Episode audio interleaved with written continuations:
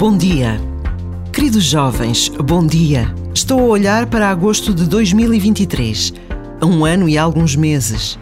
Palavras iniciais da mais recente mensagem do Papa Francisco, dirigida aos jovens e que já circulam pelo mundo inteiro. Palavras firmes e sempre positivas. Diz o Papa Francisco: as crises superam-se juntos, não sós. E as crises põem-nos à prova para sairmos melhores. Iguais, não saímos das crises. Saímos melhores ou piores. E o desafio que se coloca hoje é para sairmos melhores. Acompanho-os desde aqui. Rezo por vós e vocês façam-no por mim. Por vezes, basta a pausa de um minuto para nos unirmos ao Papa em oração.